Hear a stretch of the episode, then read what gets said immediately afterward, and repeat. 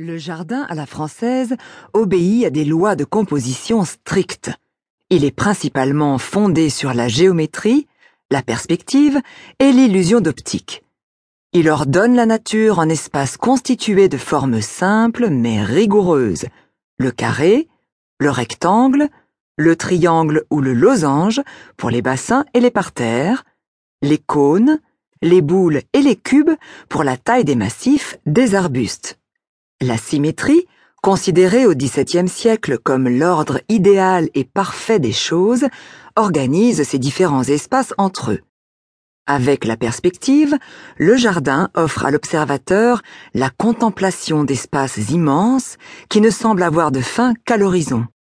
Cette perspective est toujours corrigée par une illusion d'optique qui vise à atténuer les déformations inesthétiques liées aux effets de fuite.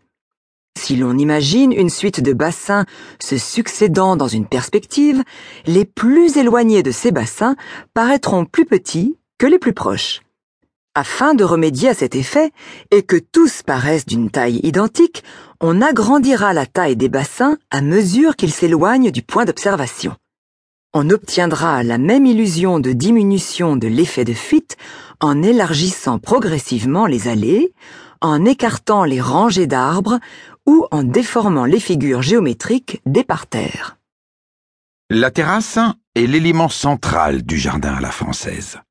Elle est le point d'observation à partir duquel on découvre d'un seul coup d'œil son étendue.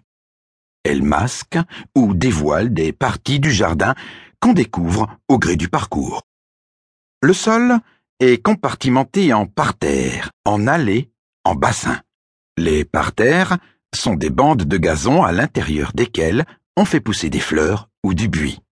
Cet arbuste est taillé de manière rigoureuse et dessine presque toujours des figures géométriques, comme des croix, des arabesques ou des volutes. On parle alors de parterre de broderie, parce qu'il rappelle les motifs de cet art de décoration des tissus. Les bassins, ou miroirs d'eau, eux aussi de formes diverses, s'harmonise avec les parterres.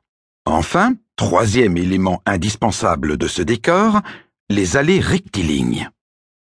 Recouvertes de petits cailloux que l'on appelle graviers, elles compartimentent les différents espaces.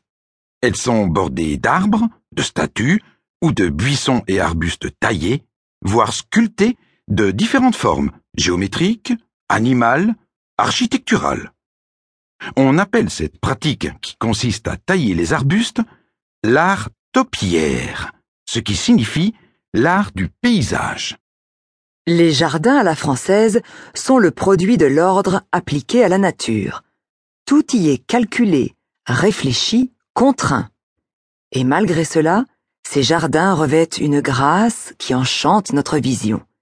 Et puis, à côté de ces parties les plus rigoureusement dessinées, le jardin à la française offre aux promeneurs la surprise de lieux plus intimes auxquels on accède par des chemins secondaires.